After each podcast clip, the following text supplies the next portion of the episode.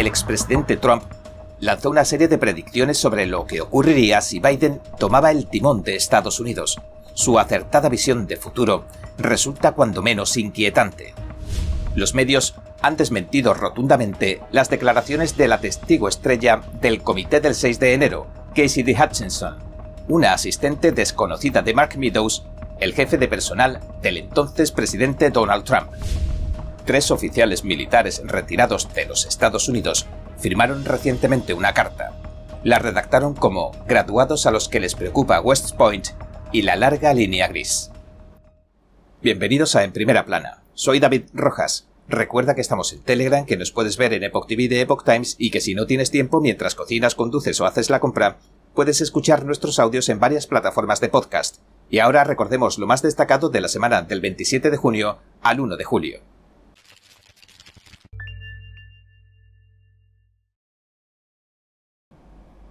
Esta semana personas de todo el mundo se han dado cita en DC para arrojar luz sobre las persecuciones religiosas.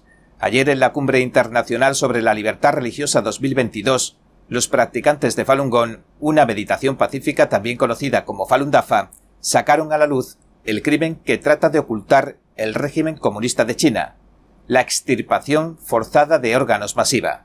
Nuestra compañera Melina Westcap nos informó desde Washington. Estoy aquí en la Cumbre Internacional de Libertad Religiosa en Washington, D.C. Esta tarde la atención se enfoca en la persecución de China contra los creyentes espirituales que continúa ocurriendo el día de hoy. Todavía se está asesinando a la gente y mi madre es un buen ejemplo. Ella sufrió desde el principio de la persecución a lo largo de los últimos 23 años. Su madre fue asesinada hace pocos meses después de ser detenida tres veces y torturada simplemente por practicar una disciplina de meditación llamada Falun Dafa. Los practicantes de esta antigua creencia espiritual siguen los principios de verdad, benevolencia y tolerancia. Cuanto más se sepa de esto, menos gente sufrirá. Una joven, Minhu Wang, sintió la presión de la persecución a una edad muy temprana. Cuando solo tenía cinco años, fue a ver a su madre a un centro de lavado de cerebro. Estaba atada en una silla, con un grueso tubo de plástico insertado en su nariz, y la alimentaban a la fuerza. Esa fue la primera vez que vi a mi madre. Mi hijo estaba siendo utilizada como un peón en la agenda del Partido Comunista Chino para obligar a su madre a abandonar la práctica. Era una forma de doblegar su espíritu. Pero la brutal persecución del Partido Comunista Chino ha llegado a un horror inimaginable. Muchos de estos prisioneros de conciencia son víctimas de la sustracción forzada de órganos mientras están vivos. Lo que más me impactó fueron los puntos de sutura en la zona de la garganta. La incisión llegaba hasta abajo, lo que indicaba claramente que los órganos de mi padre habían sido extraídos, probablemente mientras estaba vivo. Yuhan tenía 19 años cuando su padre murió. Me acerqué para desabrochar la ropa y, Después de abrir dos botones, la policía me detuvo inmediatamente y obligó a mi familia a salir de las instalaciones.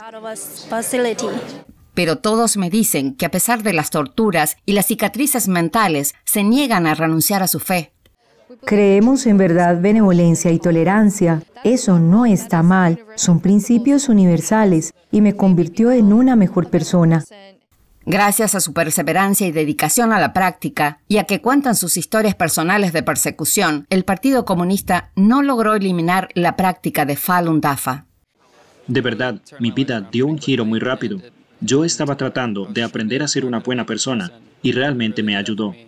Su mensaje en común es que la práctica es buena y que perseguir a estas personas por su fe es un crimen contra la humanidad. Informando en Washington, D.C., Melina Weisskopf, NTD Noticias. Un exmiembro de una banda criminal japonesa dijo que presenció el comercio de órganos del régimen comunista de China. Dice que vio un practicante de Falun Gong anestesiado al que le habían cortado los tendones para evitar que escapara. Poco después lo colocaron en una mesa de operaciones para que le extirparan el hígado. La surrealista y macabra escena ocurría hace 15 años, en agosto de 2008. Ushio Sugawara que ahora tiene 58 años, todavía era miembro del sexto Yamaguchi Gumi, el sindicato criminal más grande de Japón. El hermano de un amigo suyo estaba desesperado. Necesitaba conseguir un hígado para mantenerse con vida, Pero en Estados Unidos y en Francia, dos de los pocos países que ofrecían cirugías de trasplante de hígado en ese entonces, resultaba complicado por las leyes, los altos costos y los largos tiempos de espera, así que viéndose en apuros, recurrió a lo que parecía ser su única alternativa, China. En ese momento el Hospital General de las Fuerzas Armadas de la Policía de la capital china, Beijing, se había convertido en el líder mundial en operaciones de trasplante de hígado. En un mes le encontraron al donante adecuado y le dijeron al paciente que podía volar para hacerse la operación en cualquier momento. El precio, 30 millones de yenes, alrededor de 255 mil dólares. No era ni la mitad de lo que le pedían en Estados Unidos y Francia. Sugawara dijo en una entrevista al Epoch Times que en un primer momento el médico le dijo que el hombre era un condenado a muerte, aunque le horrorizó saber que el régimen estaba acabando con los presos condenados a muerte sometiéndolos a extirpaciones forzadas de órganos, más tarde descubriría que la verdad era incluso más complicada. El médico acabaría confirmándole que era una persona que practicaba la meditación pacífica Falun Gong. Falun Gong es una disciplina china que busca mejorar la mente y el cuerpo siguiendo los principios de la verdad, la compasión y la tolerancia, pero adquirió demasiada popularidad en China en la década de los 90. Así que el régimen pasó de elogiar las virtudes de la práctica a considerarla una amenaza a su control. En 1999 el Partido Comunista Chino lanzaba una persecución cruel a nivel nacional. Desde entonces millones de practicantes de la meditación Falun Gong han sido arrestados y sometidos a torturas, mutilaciones y otros abusos con el fin de hacerles abandonar su fe y convertirlos en ateos.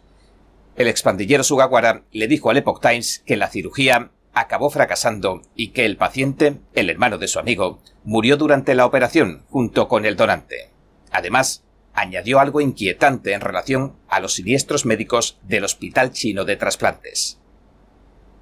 Dijo, pensaban que estaban haciendo lo correcto. A todos les habían lavado el cerebro. El expresidente Trump lanzó una serie de predicciones en su campaña de 2020 sobre lo que ocurriría si Biden tomaba el timón de Estados Unidos. Su acertada visión de futuro resulta cuando menos inquietante. Trump predijo con exactitud que Biden atacaría la libertad de expresión, la primera enmienda, y el derecho a las armas, la segunda enmienda, y que facilitaría que los inmigrantes ilegales inundaran la frontera. También dijo que los hogares estadounidenses iban a sufrir a consecuencia de los altos precios de la gasolina, al tiempo que la economía y la energía se arruinaban. A finales de agosto, Trump advertía que Biden es un caballo de Troya del socialismo. Dijo lo siguiente. Estas elecciones decidirán si salvamos el sueño americano o si permitimos que una agenda socialista destruya nuestro precioso destino. Y ese mismo agosto también dijo, Está siguiendo la agenda de la izquierda radical. Quitarte las armas, destruir tu segunda enmienda, nada de religión, hacer daño a la Biblia y a Dios. Está en contra de Dios, está en contra de las armas y está en contra de la energía, de nuestro tipo de energía. Testificó ante el comité del 6 de enero Cassidy Hutchinson, una asistente desconocida de Mark Meadows, que fue el jefe de personal del entonces presidente Donald Trump. Declaró que oyó que el expresidente se revolvió contra el servicio secreto e incluso le arrebató el volante de la limusina presidencial a los agentes el 6 de enero de 2021. El servicio secreto, por su parte, desmentía poco después tales afirmaciones. La señora Hutchinson le dijo al comité que escuchó de alguien a quien no conoce un tal ornato que el entonces presidente Trump deseaba tanto que lo llevaran al edificio del Capitolio el 6 de enero que asaltó a los agentes de su servicio secreto. Luego les arrebató el volante del vehículo presidencial. Y que esta historia la oyó de alguien, Tony Ornato, que la había oído de alguien, Bobby Engel. Pese a sus débiles argumentos, el comité la citaba a declarar mientras los medios de comunicación hegemónicos amplificaban la noticia. Sin embargo, pocos minutos después de realizar estas declaraciones, el servicio secreto le salía al paso para desmentirlas. En un giro imprevisto de los acontecimientos, parece ser que incluso el corresponsal de la NBC en la Casa Blanca, Peter Alexander, se vio obligado a refutarla. Tuiteó lo siguiente. Una fuente cercana al servicio secreto me dice que tanto Bobby Engel, el agente principal, como el conductor de la limusina subpresidencial están dispuestos a declarar bajo juramento que ninguno de los dos hombres fue víctima de ninguna agresión y que el señor Trump nunca se abalanzó sobre el volante. El expresidente Trump reaccionó afirmando que todo lo que dice la veinteañera es mentira, y la calificó como una farsante total, y agregó que él personalmente había rechazado su solicitud para impedir que fuera a trabajar para él en Florida. Pero Hutchinson también presumiblemente inventó otras tantas historias. Por ejemplo, asegura que escribió una nota que le dictó el jefe de personal, Mark Meadows. La representante Liz Cheney, enemiga acérrima de Trump, mostró la nota manuscrita ante el comité. Pero poco después, la ABC señalaba otro problema, que eso nunca había sucedido. Citando a fuentes familiarizadas con el asunto, indicó que la nota, que contenía una posible declaración pública sobre los hechos del Capitolio, la escribió el propio Trump de su puño y letra, esa misma tarde, mientras celebraba una reunión en la Casa Blanca. El comentarista televisivo John Cardillo explicó la situación de esta manera en un largo hilo de tweets. La joven don Nadie Hutchinson declaró bajo juramento que Tony Ornato le dijo que Trump trató de arrebatarle el volante de la limusina presidencial. Ornato, un veterano de 23 años del servicio secreto, está declarando inequívocamente que nunca sucedió. Ornato es actualmente el director adjunto de entrenamiento del Servicio Secreto de los Estados Unidos. En consecuencia, las extravagantes declaraciones de Hutchinson han restado más credibilidad, si cabe, a la deteriorada imagen del comité del 6 de enero. Y esta ocasión la aprovecharon los conservadores y los aliados de Trump para comentar de inmediato sobre lo sucedido. Por ejemplo, el comentarista de radio Clay Travis tuiteaba lo siguiente. En primer lugar, el testimonio de hoy fue de oídas, lo que significa que la testigo no lo atestiguó de forma presencial, por lo que casi con seguridad sería excluido en un juicio real. Segundo, el presidente viaja en la parte trasera de su vehículo. No le resultaría imposible agarrar el volante. Y la presidenta de finanzas del movimiento MAGA, Make America Great Again, también tuiteó con sorna lo siguiente. La testigo del comité del 6 de enero, Cassidy Hutchinson, básicamente afirmó que el presidente Trump era un ninja, pero los medios de comunicación están diciendo que es mentira. Entonces, ¿el presidente Trump es el maga ninja o no? Y el estratega republicano Andrew Surabian añadía lo siguiente. El comité del 6 de enero llevó a una testigo estrella a declarar sobre cosas que había oído, sin siquiera preguntarle a los agentes del servicio secreto que estaban realmente en el vehículo su versión de los hechos. Esto es vergonzoso. Si un abogado tratara de hacer esto en un tribunal, se le acusaría de desacato. Por su parte, Trump ha negado rotundamente el relato de Hutchinson. Además, califica toda la investigación del comité selecto como una iniciativa parcial y partidista con la que quieren desacreditarlo. Sus aliados indican que todo se trata de arruinar las posibilidades que posee Trump de recuperar la Casa Blanca en 2024. Otro testigo clave del 6 de enero moría inesperadamente el lunes, algunas horas antes de la vista especial.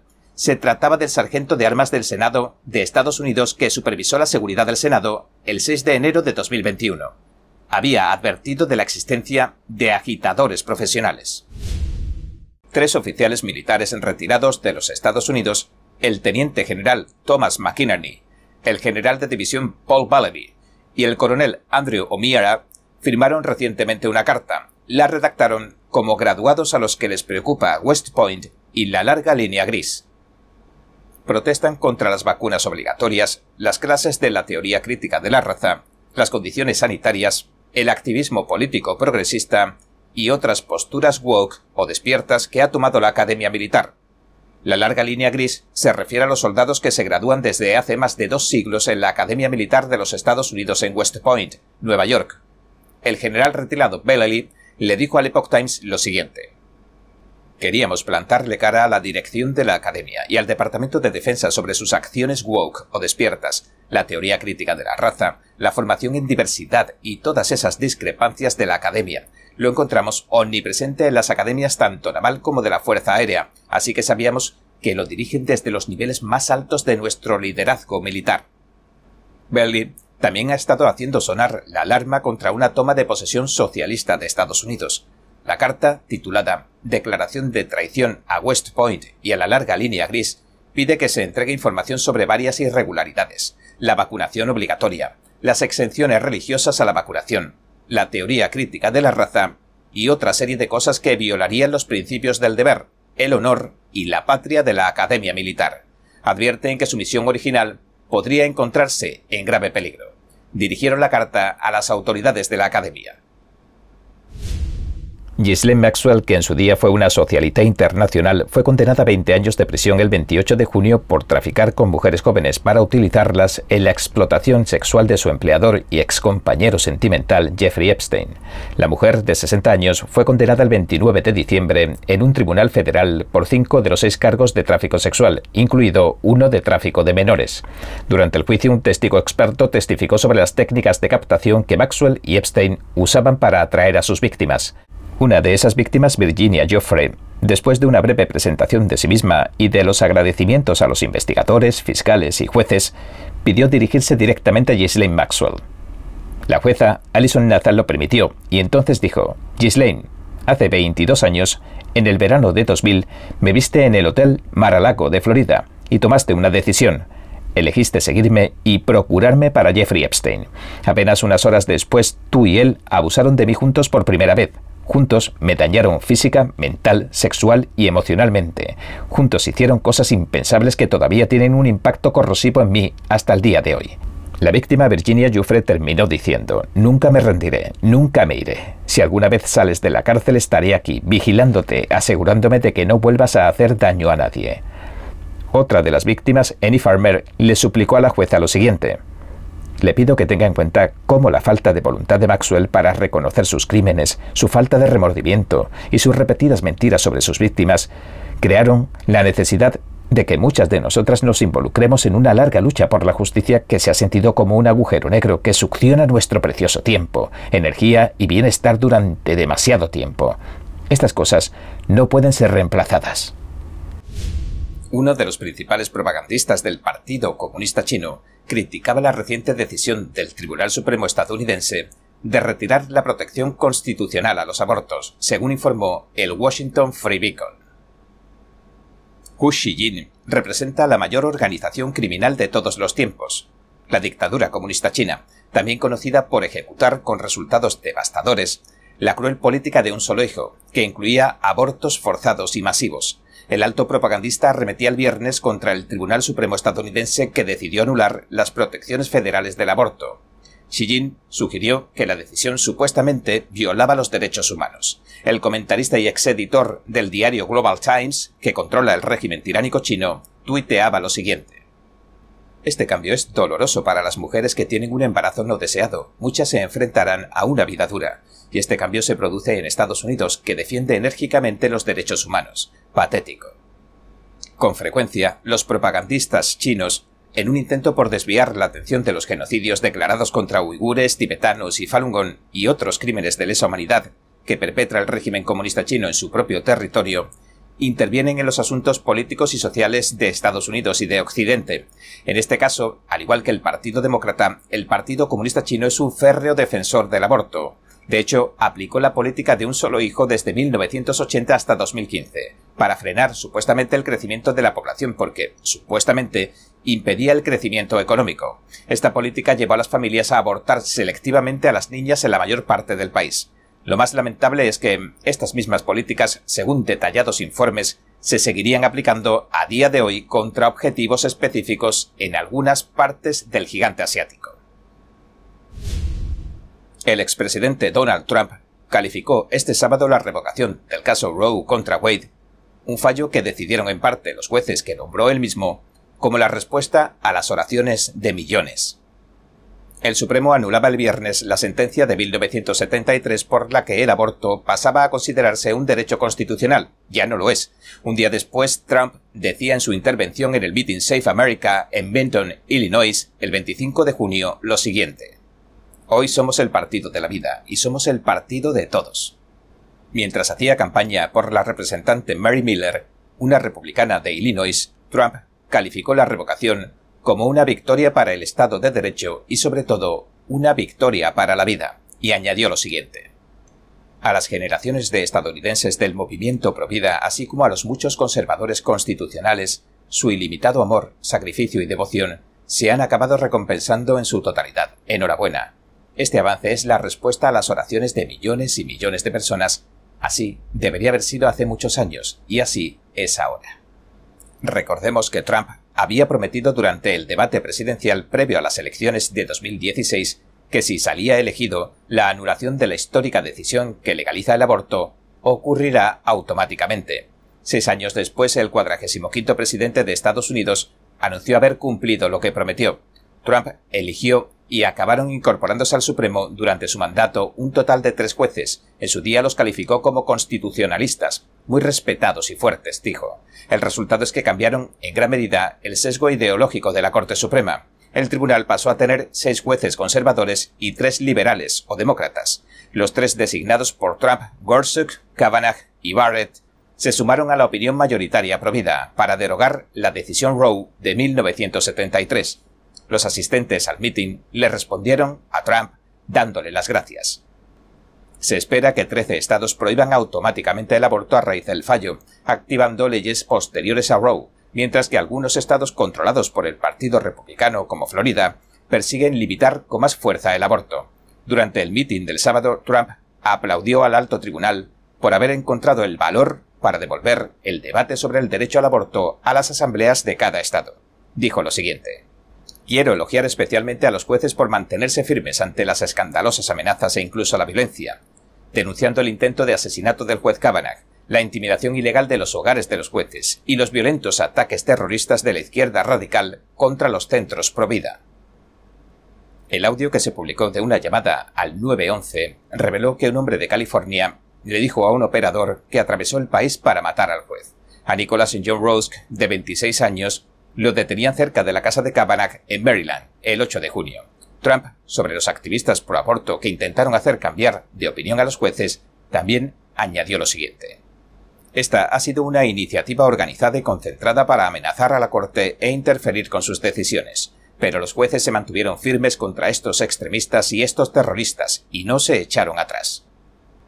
La secretaria de prensa de la Casa Blanca, Karine Jean-Pierre, por su parte desmintió el rumor de que el presidente Joe Biden esté tratando de que los demócratas amplíen el número de jueces del Tribunal Supremo. Desde la filtración del borrador de opinión del Supremo, que preveía la derogación del caso Roe contra Wade, se han venido sucediendo durante semanas ataques contra grupos e instalaciones pro vida. Ahora la congresista Marjorie Taylor Greene ha preparado un proyecto de ley para ponerles freno citando una larga lista de ataques en recientes, así como el intento de asesinato del juez de la Corte Suprema Brett Kavanaugh, la congresista Green pide que se designe a los grupos radicales antivida y proaborto masivo, como La Venganza de Jane y Ruth nos envió, como facciones terroristas nacionales. De acuerdo al National Pulse, la ley puede citarse como la ley que protege a las madres y los bebés contra el terrorismo. Un portavoz de la congresista le dijo al medio lo siguiente. La guerra de los demócratas contra las mujeres es real y ahora se libra con bombas incendiarias. Estoy orgullosa de presentar esta legislación para que estos grupos rindan cuentas de sus crímenes. En su proyecto, Green enumera 21 casos en los que individuos relacionados con las organizaciones La Venganza de Jane y Ruth los envió realizaron sus ataques y que en base al título 18 del Código de los Estados Unidos deben pasar a considerarse terrorismo nacional.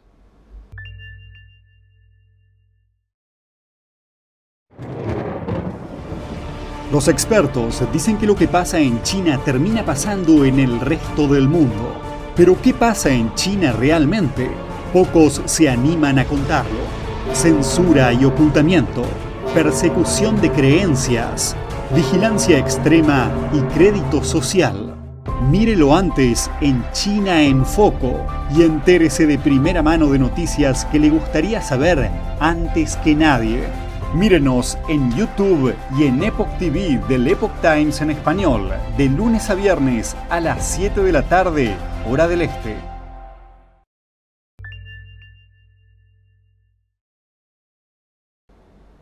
El 27 de junio, la Corte Suprema dictaminó por 6 a 3 que uno de los distritos escolares del estado de Washington violó las protecciones de la libertad religiosa que otorga la primera enmienda el distrito despidió al entrenador de fútbol americano de la preparatoria Joseph Kennedy por rezar en la línea de 50 yardas después de los partidos. La decisión se considera una victoria para la libertad religiosa. En el caso, el alto tribunal sostuvo que las cláusulas de libertad de la primera enmienda protegen de las represalias del gobierno a cualquier individuo que participe en un rito religioso personal. El tribunal consideró que la Constitución de Estados Unidos ni exige ni permite a los gobiernos reprimir dicha expresión religiosa. El entrenador Joseph Joe Kennedy, que ya no trabaja para el Distrito Escolar de Bremerton, en el estado de Washington, que financian los contribuyentes, alegó que se habían violado sus derechos cuando el distrito le prohibió rezar a la vista del público después de los partidos. El distrito escolar teorizó acerca de que cuando Kennedy rezaba en el centro del campo era un empleado gubernamental, así que no le protegía la primera enmienda. Los mismos seis jueces conservadores, tres de los cuales nominó Trump, que derogaron el inexplicable veredicto de Roe contra Wade, le dieron la razón al entrenador. Los tres jueces liberales fallaron en su contra. El nuevo dictamen anula la decisión anterior del Tribunal de Apelación del Noveno Circuito. El alto tribunal seguirá tratando de resolver una serie de casos antes de irse al receso de verano. Aún le quedan cuatro opiniones por publicar en el actual periodo de sesiones. Cuando termine, se espera que la candidata del presidente Joe Biden, Ketanji Brown Jackson, sustituya a uno de los jueces pro aborto y pro LGBT, el juez Breyer al menos un millón de votantes de 43 estados se han pasado al Partido Republicano solo en el último año, según un análisis publicado por Associated Press. El servicio de noticias dijo que recopiló las intenciones de voto y señaló que el cambio está ocurriendo con mayor frecuencia en los suburbios. En el último año, un número mucho mayor de personas se está pasando a los republicanos en los condados suburbanos desde Denver hasta Atlanta, así como en Pittsburgh y Cleveland. El Partido Republicano también ganó terreno en los condados alrededor de ciudades de tamaño medio, como Harrisburg, en Pensilvania, Raleigh, en Carolina del Norte, Augusta, en Georgia, y Des Moines, en Iowa. Los datos los obtuvo la empresa de investigación política L2, que proporcionó información sobre 1.700.000 votantes que probablemente hayan cambiado de partido en 43 estados. L2 dijo que usó los registros estatales de votantes y modelos estadísticos para averiguar la afiliación a los partidos. En el último año, cerca de dos tercios del billón setecientos mil votantes que cambiaron se pasaron al Partido Republicano. También cerca de 630.000 personas se pasaron al Partido Demócrata en el mismo periodo de tiempo. La presidenta del Comité Nacional Republicano, Ronna McDaniel, le dijo a Associated Press pareciendo confirmar los datos del servicio de noticias lo siguiente. Biden y los demócratas están lamentablemente fuera de contacto con el pueblo estadounidense, y por eso los votantes están acudiendo en masa al Partido Republicano. Y añadió que los suburbios estadounidenses tenderán al rojo durante los próximos ciclos electorales, debido a la subida de la gasolina de Biden, la crisis de la frontera abierta, la escasez de fórmulas para bebés y el aumento de la delincuencia. El gobernador de Texas, Greg Abbott, dijo que las políticas de inmigración ilegal del gobierno de Biden son las culpables en parte de las decenas de muertos que han aparecido dentro de un camión cerca de San Antonio. Horas después de que los cuerpos aparecieran dentro de la parte trasera de un camión de 18 ruedas el lunes, el gobernador republicano tuiteó lo siguiente. Estas muertes son culpa del presidente Joe Biden, son el resultado de sus mortales políticas de fronteras abiertas muestra las consecuencias mortales de negarse a hacer que se cumpla la ley. El lunes por la noche, las autoridades locales anunciaron que se habían encontrado 46 personas muertas en el interior del tractor remolque. El martes ese número se elevaba a 48, ya que dos personas murieron en un hospital cercano. Lo más probable es que los inmigrantes ilegales murieran debido a un golpe de calor o a un agotamiento por el calor, ya que estaban atrapados dentro de un remolque con un clima de 100 grados Fahrenheit, cerca de 40 grados centígrados, según dijo el jefe de bomberos de San Antonio, Charles Hood, al medio KSAT. Los funcionarios dijeron que las víctimas eran, en su mayoría, adolescentes y adultos jóvenes, aunque no dejaron claro si algún niño estaba siendo transportado ilegalmente a través de la frontera. En 2021, más de 2 millones de extranjeros ilegales fueron detenidos cuando intentaban entrar en Estados Unidos a lo largo de la frontera sur, según datos proporcionados por la Oficina de Aduanas y Protección de Fronteras de Estados Unidos a principios de este año. Luego, en octubre de 2021, la agencia dijo que las detenciones en la frontera aumentaron a un máximo histórico para el año fiscal 2021. Los republicanos han dicho a menudo que el aumento de los cruces fronterizos ilegales se debe a que el gobierno de Biden no ha hecho cumplir las leyes federales de inmigración y que ha hecho retroceder sistemáticamente las políticas fronterizas cruciales de la era Trump, incluidas las normas que se crearon para frenar la pandemia de la COVID-19. Los jefes del sindicato de la patrulla fronteriza, por su parte, han criticado de forma similar las políticas de la administración Biden y han elogiado los planes de Abbott para frenar la inmigración ilegal en su estado. El año pasado Abbott, el gobernador de Texas, emitía una serie de órdenes, incluida una que permite a los policías estatales detener los vehículos con inmigrantes ilegales sospechosos de tener COVID-19. Brandon Judd, presidente del Consejo Nacional de la Patrulla Fronteriza, le decía al Epoch Times a principios de este año lo siguiente. Hemos alcanzado el punto de no retorno. Tenemos kilómetros y kilómetros de frontera que simplemente no se patrullan porque tenemos que hacer frente, francamente, a una invasión. Cuando te enfrentas a más de 200.000 cruces ilegales de la frontera al mes, no sé cómo puede llamarse de otra manera. Los demócratas, en cambio, han culpado del aumento de la inmigración ilegal a una crisis económica tanto de América Central como del Sur, mientras que los agentes de la patrulla fronteriza insisten en que la frontera están llegando personas de todo el mundo, no son solo de América Latina. Abby Johnson es la fundadora de Y entonces no quedó nadie, una organización sin ánimo de lucro que ofrece apoyo financiero y legal a quienes deseen apartarse de la industria del aborto. Nuestro compañero Steve Lenz le pidió que nos contaran cuál ha sido el sentimiento de la comunidad provida desde que se dictara la decisión del Supremo la semana pasada. Creo que todo el mundo está muy emocionado. Creo que todo el mundo siente que es una victoria. Pero también creo que la gente se siente como, bien, empecemos a trabajar. Hay mucho trabajo que hacer. El hecho de que las clínicas de aborto vayan a cerrar en muchos estados no significa que los embarazos en situación de crisis vayan a terminar. Así que tenemos mucho trabajo que hacer. Como creemos que mucha gente no está muy familiarizada con los centros Provida, le pedimos que nos explicara qué tipo de servicios y qué tipo de asesoramiento suelen ofrecer estos centros a las embarazadas que atraviesan una situación de crisis. Claro, por supuesto, hay unos 2.500 centros para embarazadas en situación de crisis en todo el país, o quizás alguno más. También hay hogares de maternidad que dan cobijo a las mujeres y a sus hijos. Pero los centros de recursos para el embarazo proporcionan principalmente ayuda, recursos, asesoramiento y atención emocional a las mujeres que se encuentran embarazadas y en crisis, incluso van más allá. La mayoría de los centros para embarazadas trabajan con las mujeres hasta mucho después de que tienen a sus bebés. Así que realmente proporcionan una atención integral a las mujeres y a sus hijos cuando necesitan ayuda. A veces los embarazos ocurren y no se esperaban, no están planificados, no se habían previsto. Incluso a veces en un matrimonio los embarazos no son planificados, así que simplemente necesitas más apoyo. Y por eso existen, para proporcionar en realidad cualquier cosa y todo lo que una mujer necesita durante el embarazo e incluso después. Esos centros Provida que mencionamos resultaron atacados en Virginia y durante el fin de semana sucedieron muchos otros casos. ¿A qué se debe esto? ¿Qué intentan? Sí, de hecho, desde que se filtró el borrador de la opinión, ha habido más de 40 centros de embarazo que han sido objeto de vandalismo, bombas incendiarias, ventanas destrozadas, no son más que actos de, ya sabes, violencia. Atentan contra estos centros de embarazo porque están haciendo un buen trabajo, porque están ayudando a las mujeres en un momento de necesidad, lo cual es una completa locura. Quiero decir, ¿quién querría hacerle eso al lugar donde alguien trabaja ayudando a una madre embarazada?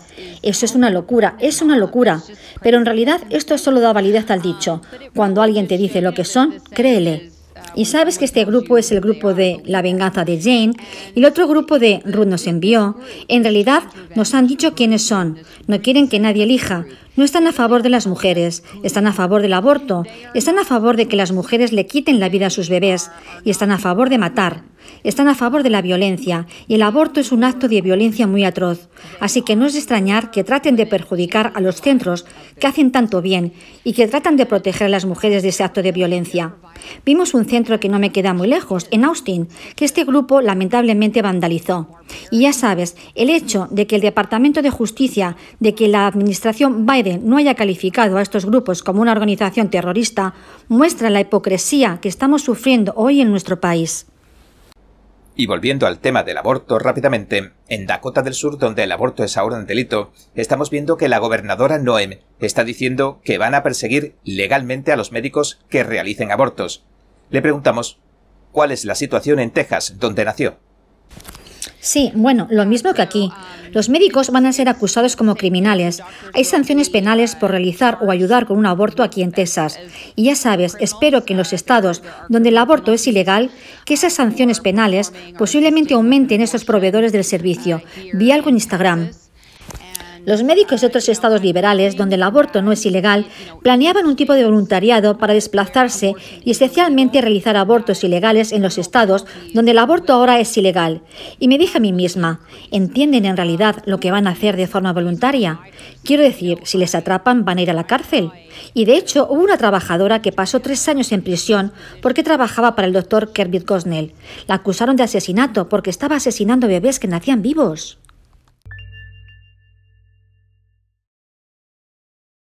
La eterna belleza de la pintura realista al óleo. Magnífica, expresiva e inspiradora. El sexto concurso internacional de pintura figurativa de NTD, guiado por la pura autenticidad, belleza y bondad. Lo invita a unirse con nosotros en un viaje de retorno al arte tradicional. Premio de oro, 10 mil dólares. Para más detalles, visite oilpainting.ntdtv.com.es.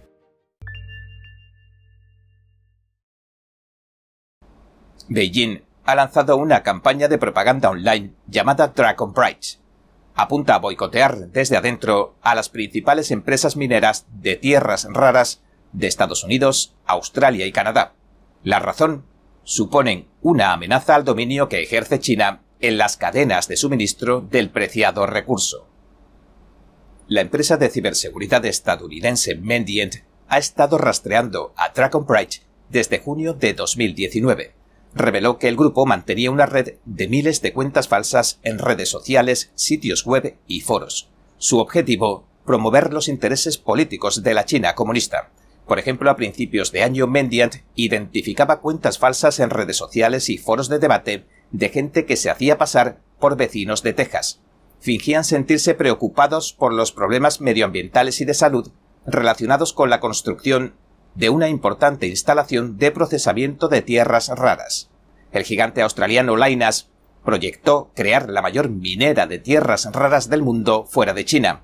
Según el Departamento de Defensa de Estados Unidos, el proyecto haría que Lainas produjera aproximadamente el 25% del suministro mundial de compuestos metálicos de las tierras raras.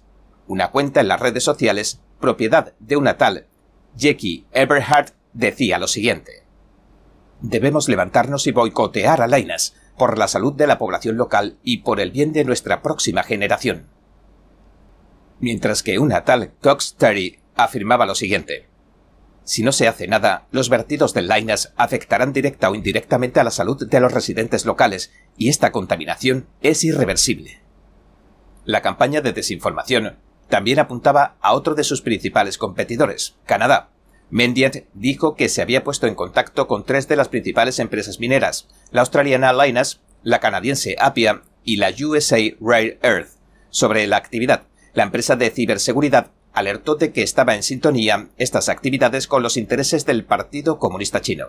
Las tierras raras y otros minerales críticos se emplean en una serie de productos de alta tecnología, como los sistemas de guiado de misiles, los motores de aviación, los teléfonos inteligentes, las baterías de los vehículos eléctricos y las turbinas eólicas. Sin embargo, en la actualidad, las empresas chinas dominan las cadenas de suministro, y este hecho suscita preocupación porque el régimen tiránico podría aprovecharse de la situación en una disputa geopolítica. Cuando muchas personas se sienten desconectadas de su entorno social, se vuelven propensas a creer, de forma fanática, en cualquier retórica irracional. Y en este caldo de cultivo puede surgir un estado totalitario. Así lo advirtió Matthias Desmet, profesor de psicología clínica en el programa American Thought Leaders de Epoch TV. Los individuos que se sienten desconectados de su entorno natural y social sienten que su vida carece de propósito, y entonces empiezan a creer fanáticamente en una determinada retórica, incluso si es absurda. Y este fenómeno social y psicológico se llama la formación de masas, según dijo Desmet. Estos individuos no ven lo absurdo de la retórica que sostienen como grupo. En consecuencia, se vuelven radicalmente intolerantes con las voces disidentes y al final también las estigmatizan. En última instancia, tratan de destruir a las personas que no están de acuerdo con el dogma de su retórica. Incluso son capaces de sacrificar todo lo que les solía importar en el proceso. Desmet, uno de los principales expertos del mundo en el fenómeno de la formación de masas y autor de La psicología del totalitarismo, contó una historia escalofriante como ejemplo. Sucedió durante la Revolución iraní de 1979. Una madre iraní denunció a su hijo al gobierno por no ser lo suficientemente leal al Estado, e incluso ayudó a ejecutarlo. El profesor Desbet sentenciaba así. Es exactamente este tipo de formación de masas lo que provoca la aparición de países totalitarios. Un total de 102 sheriffs de Georgia se han unido al gobernador Brian Kemp, un republicano que busca un segundo mandato, en una declaración repudian a la candidata demócrata a la gobernación Stacey Abrams por su apoyo a las políticas blandas contra el crimen.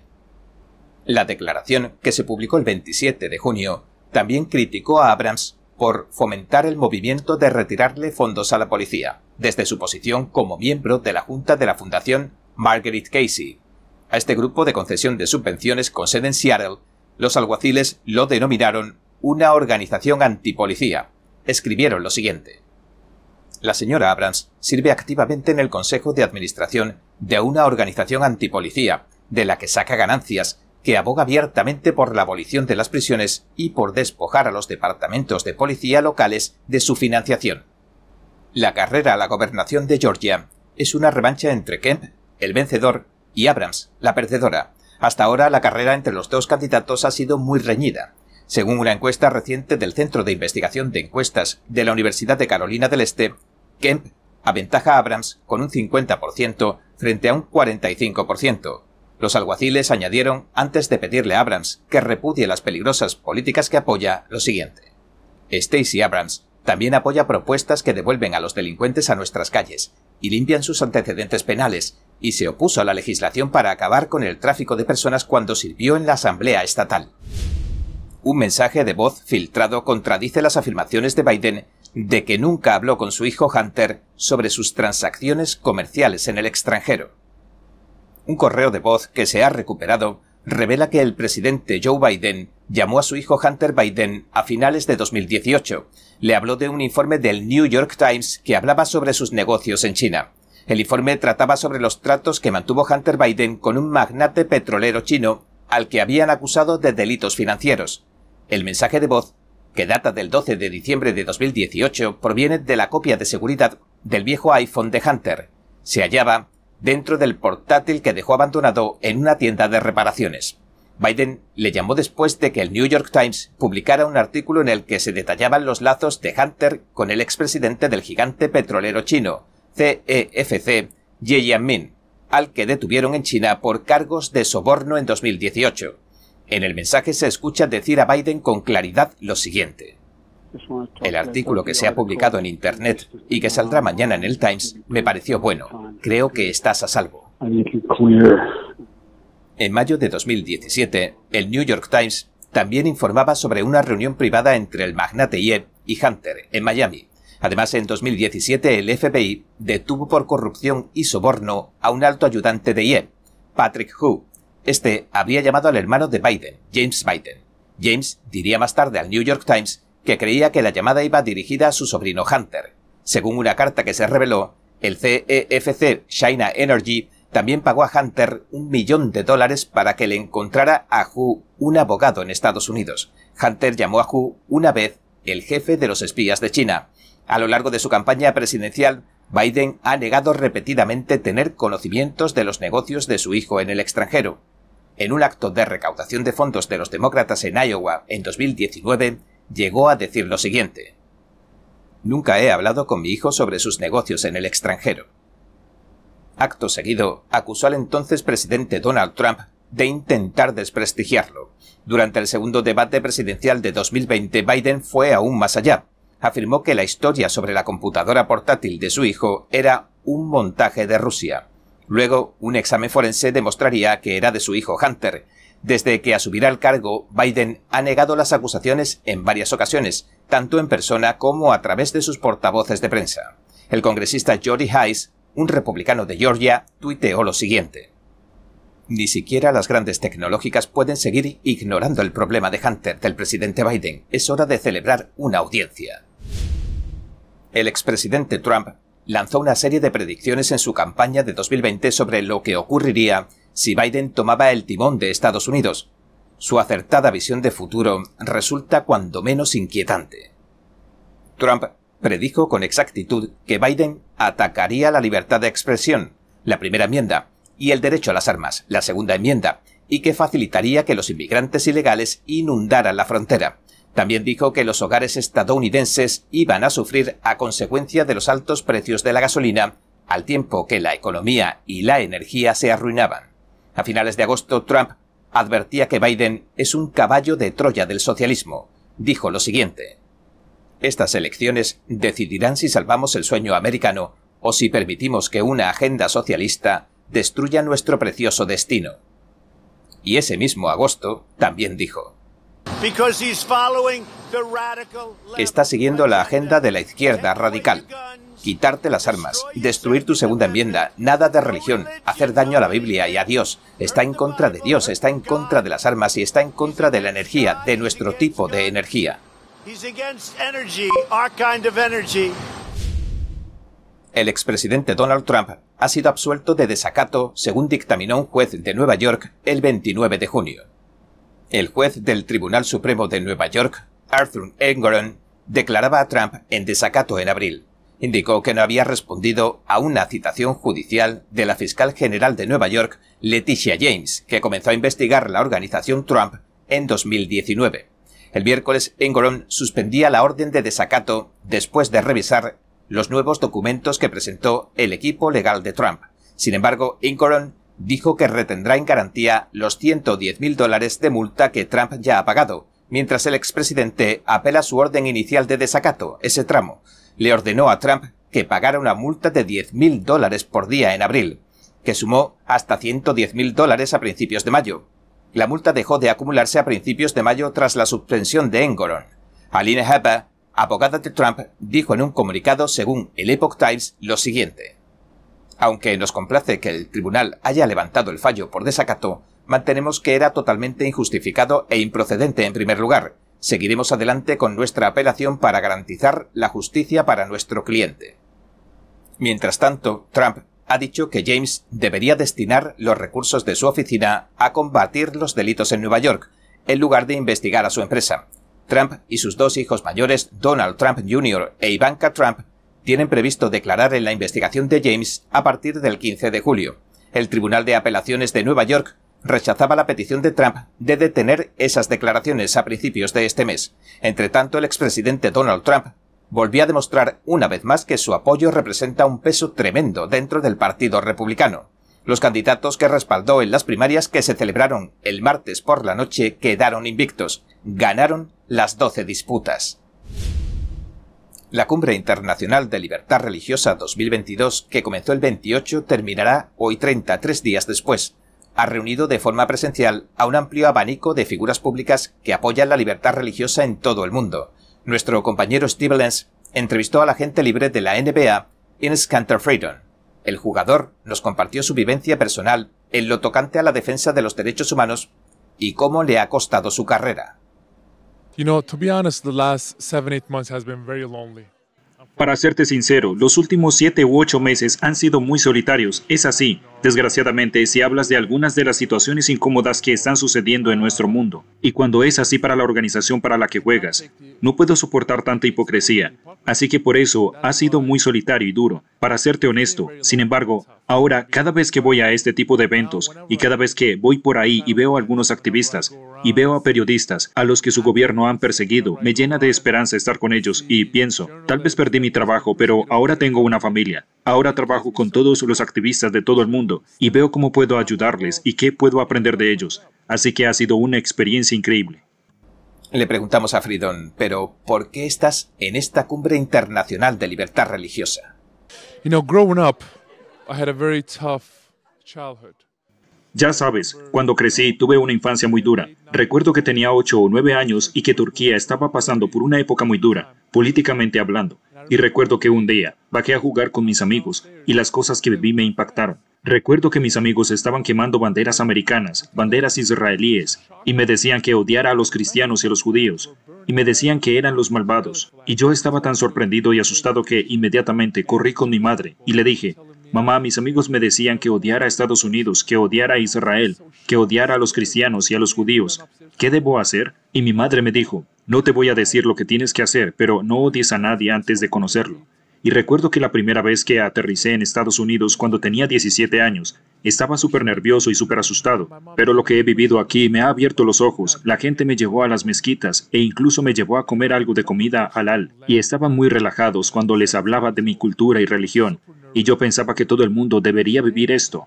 Así que estoy aquí, en primer lugar, para aprender, no para hablar, para aprender y educarme. Educarme sobre lo que está pasando en el mundo y así poder ser útil. Obviamente, la plataforma que me dio Dios tiene un alcance enorme. Por eso hago todo lo que puedo para concienciar sobre lo que ocurre en el mundo. Le preguntamos, en este momento en el que está conociendo a tanta gente en su viaje, a políticos, a gente famosa, le preguntamos si está sintiendo el peso y la urgencia del mensaje que porta. El primer mensaje que siempre les doy es que dejen de repudiar. No necesito que les critiquen. No quiero que les hagan sentir mal. Quiero que hagan algo. Cada vez que me siento con algunos de los políticos o algunos de los líderes mundiales, el presidente o vicepresidente del Parlamento Europeo, lo primero que digo es que dejen de condenar porque no nos van a llevar a ninguna parte. Empiezan haciendo un boicot diplomático, porque eso no demuestra nada, aunque hay un problema. No estás haciendo nada. No estás tomando ningún tipo de acción. Entonces, ¿qué podemos hacer para ayudar a esa gente? Tenemos que emprender alguna acción concreta con los líderes mundiales, con los políticos o con quien sea. Me digo, vale, ¿qué podemos hacer por ellos? Y por eso hemos puesto en marcha este tipo de legislación, porque tenemos que tomar algún tipo de medida real para ayudarles a esas personas. Pero estoy muy decepcionado con todos los países del mundo. El año pasado se celebraron los Juegos Olímpicos de Beijing y todos los países dijeron, estamos boicoteando diplomáticamente los Juegos Olímpicos y eso va a demostrar algo, pero no es suficiente, tenemos que hacer algo. Y se empezó a hacer con los atletas, pero desafortunadamente ninguno pudo decir nada en realidad. Yo rezaba, oh Dios mío, por favor envíame un atleta para que hable con él, justo antes de estas Olimpiadas, porque era un momento perfecto. Pero desafortunadamente ninguno pudo decir nada, pero ya sabes, basta de denuncias. Siento que es hora de empezar a tomar algunas acciones. El voto de las comunidades hispanas se ha convertido en uno de los objetivos políticos más codiciados de cara a las elecciones legislativas de 2022. El periodista brasileño Paulo Figueiredo señala que el multimillonario George Soros ha financiado en parte el lanzamiento de una empresa de medios en español. La startup ha adquirido casi inmediatamente 18 emisoras de radio en español. Las activistas Stephanie Valencia y Jess Morales Roqueto lanzaron a principios de junio la nueva startup Latino Media Network, LMN. Se centrará en la creación de contenidos, la incubación de talentos y la distribución a través de muchas plataformas con el fin de llegar al mercado latino, según un comunicado de la empresa. Las dos fundadoras han conseguido 80 millones de dólares de capital de inversores como Star Finance, un grupo de inversión afiliado a la gestión de fondos de Soros, según el comunicado. La nueva empresa firmó casi inmediatamente un acuerdo para adquirir lo siguiente. 18 emisoras de radio en 10 ciudades de costa a costa en un acuerdo de 80 millones de dólares en efectivo. Después de que las emisoras cambien de manos, lo que se prevé para finales de 2023, la red podrá llegar a casi un tercio de la población latina en Estados Unidos en grandes ciudades como Nueva York, Los Ángeles, Miami, Houston, Chicago y Dallas, entre otras. El periodista brasileño Figueiredo dijo en el programa Crossroads de Epoch TV que la nueva empresa de medios de comunicación en español tiene como objetivo recobrar los votos hispanos para el Partido Demócrata y que difundirá propaganda gracias a los fondos que le ha proporcionado la firma de inversión de George Soros. Según una encuesta reciente de YouGov, una encuestadora internacional británica, el expresidente Trump poseería el 39% de los votos de la población hispana en las elecciones presidenciales de 2024. Biden tendría solo el 28%. En otras palabras, según Figueiredo, la izquierda está perdiendo votos hispanos en Estados Unidos. Figueiredo añadió.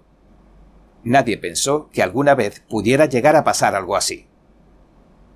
El entonces presidente Barack Obama obtuvo el 71% de los votos hispanos en las elecciones de 2012, según informó el Pew Research Center. Figueiredo también dijo, citando un libro de Ann Coulter, una autora conservadora, lo siguiente.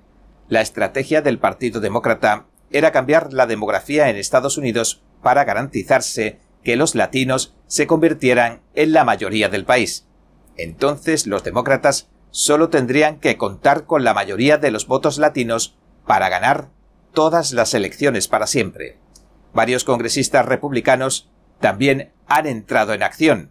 Los senadores Marco Rubio, Rick Scott y Tom Cotton, junto con tres representantes republicanos de la Cámara de Representantes, enviaron una carta a la Comisión Federal de Comunicaciones en junio. Expresaron su preocupación porque la Latino Media Network, a la que califican de organización partidista, tenía previsto comprar las 18 estaciones de radio.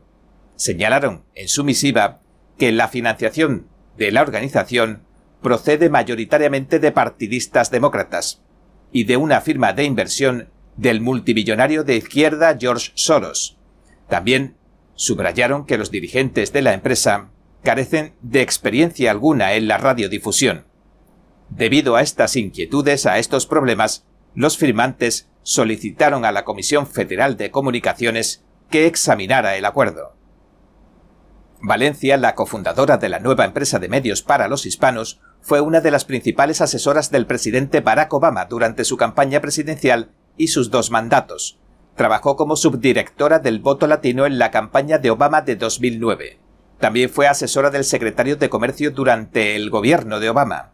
Durante su carrera, Valencia formó parte de las juntas directivas de tres organizaciones, entre ellas del Latino Victory Project.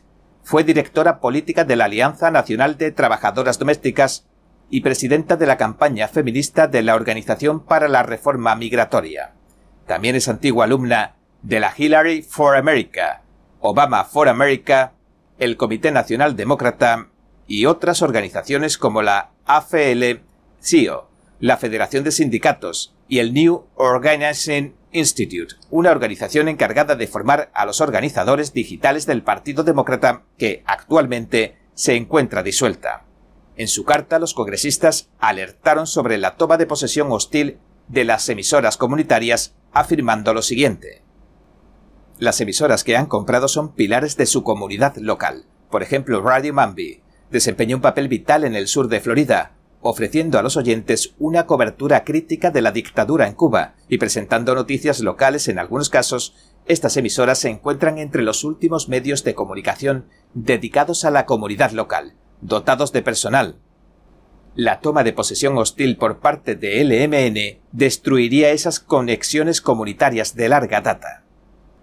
La carta también alega que los demócratas, viendo que pierden los votos hispanos debido a sus impopulares políticas socialistas, en lugar de cambiarlas, tratan de ganar votos difundiendo propaganda y silenciando a las voces conservadoras. El periodista brasileño dijo que a los latinos en general les gusta el gobierno grande, especialmente cuando distribuye dinero a la gente, pero que, por otro lado, se oponen a la agenda despierta o woke debido a sus creencias religiosas, y añadió lo siguiente. Los latinos son en su gran mayoría cristianos de algún tipo, ya sean católicos, protestantes y evangélicos, no aprueban el aborto, especialmente en la última fase, ni la ideología transgénero que se está imponiendo a los niños. Y aunque los candidatos de izquierda en América Latina también intentan seguir la agenda socialista o despierta de los Estados Unidos, Canadá y Europa, no están encontrando un buen recibimiento en las naciones latinas. El periodista señaló que introducir la división racial, es decir, el concepto marxista de opresor y oprimido para dividir y enfrentar a la población, le está resultando extraño a los brasileños, ya que en Brasil no había segregación racial. Figueredo también recordó que huyó de Brasil cuando era gobernado por la presidenta socialista Dilma Rousseff. El expresidente brasileño Luiz Inácio Lula da Silva, que impulsó políticas socialistas durante su presidencia y se presenta a la reelección este año, afrontó terribles reacciones por decir que los policías no eran seres humanos. Figueredo dijo, eso es como ir un paso más allá que desfinanciar a la policía, pero es la misma ideología. Pero según Figueiredo, a los brasileños les gusta su policía, como a los estadounidenses, y llaman a la policía para pedirle ayuda si la necesitan. Figueiredo agregó que Estados Unidos debería saber que la mayoría de las políticas económicas que el Partido Demócrata impone en Estados Unidos se han probado en América Latina durante varios años varias veces. Y el resultado, dijo, es catastrófico, es un desastre. Puso los ejemplos de Venezuela y Argentina, que solían ser países ricos pero que se han desplomado muy rápidamente por las políticas de izquierda. El periodista brasileño Figueiredo también comentó que aunque se necesiten siglos para construir un país, para construir una sociedad tan grande como la de Estados Unidos, solo bastan unos años para destruirla. Y sentenció así. Debemos aprender de la historia de Estados Unidos, aprender por qué este país es mejor, y no tengo miedo de decirlo. Estados Unidos es mejor que el resto de los países de América y del mundo. Los estadounidenses de origen latino no deberían abrazar las mismas políticas que destruyeron sus naciones de origen y les hicieron marcharse para buscar una vida mejor en Estados Unidos. Tanto los vehículos eléctricos de batería como los vehículos híbridos enchufables están encontrando muchos más problemas de calidad que los motores de combustión interna de toda la vida, según el nuevo estudio de la empresa de análisis de datos y asesoramiento JD Power. Según el comunicado, los vehículos con motor de combustión interna tuvieron una media de 175 problemas por cada 100 vehículos, pero esta cifra se elevó a 239 entre los híbridos enchufables y a 240 entre los de batería, según un comunicado de prensa. La evaluación de los vehículos con batería no incluyó a los modelos de Tesla. Los modelos de Tesla, que se han incluido por primera vez para los cálculos del sector, tuvieron una media de 228 problemas por cada 100 vehículos. En resumidas cuentas, aumentaron un 11% los problemas por cada 100 vehículos alcanzándose el récord de los últimos 36 años de historia del estudio. David Amardeo, director de automoción global de JD Power, dijo, según el comunicado de prensa, lo siguiente. Los fabricantes de automóviles siguen lanzando vehículos cada vez más complejos desde el punto de vista tecnológico, en una época en la que ha habido mucha escasez de componentes críticos para soportarlos. Y el informe llega después de que retiraran un par de vehículos eléctricos de la circulación en las últimas semanas por defectos de fabricación. En junio Toyota Motors retiró el 2700 Sub BZ4X en todo el mundo. Lo había lanzado como el primer coche totalmente eléctrico fabricado en serie, unos meses antes de retirarlo. Los encargados de la seguridad alegaron que durante los giros bruscos y las frenadas repentinas, uno de los tornillos de cubo corría el riesgo de soltarse. Christopher Richter, analista de CLSA, dijo según Reuters lo siguiente. Resulta vergonzoso. La gente ha esperado tanto tiempo a que Toyota sacara un vehículo eléctrico de batería para el mercado masivo y apenas unas semanas después de sacarlo al mercado, hay una llamada a revisión. Y el mismo mes, Ford retiraba cerca de 49.000 vehículos eléctricos Mustang Mach-E, tras descubrir un defecto en las baterías que podría provocar una pérdida de potencia durante la conducción. Un estudio de 13.000 personas en 18 países que se publicó en mayo reveló que los estadounidenses eran los menos propensos a comprar un vehículo eléctrico, mientras que más del 73% de los italianos, el 69% de los chinos y el 63% de los surcoreanos estaban decididos a comprar un vehículo eléctrico, solo el 29% de los estadounidenses compartían su entusiasmo.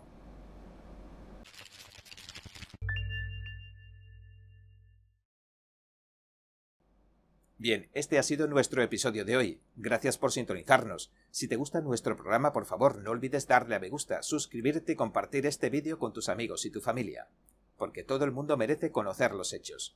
Una vez más, gracias por ver en primera plana. Nos vemos la semana que viene.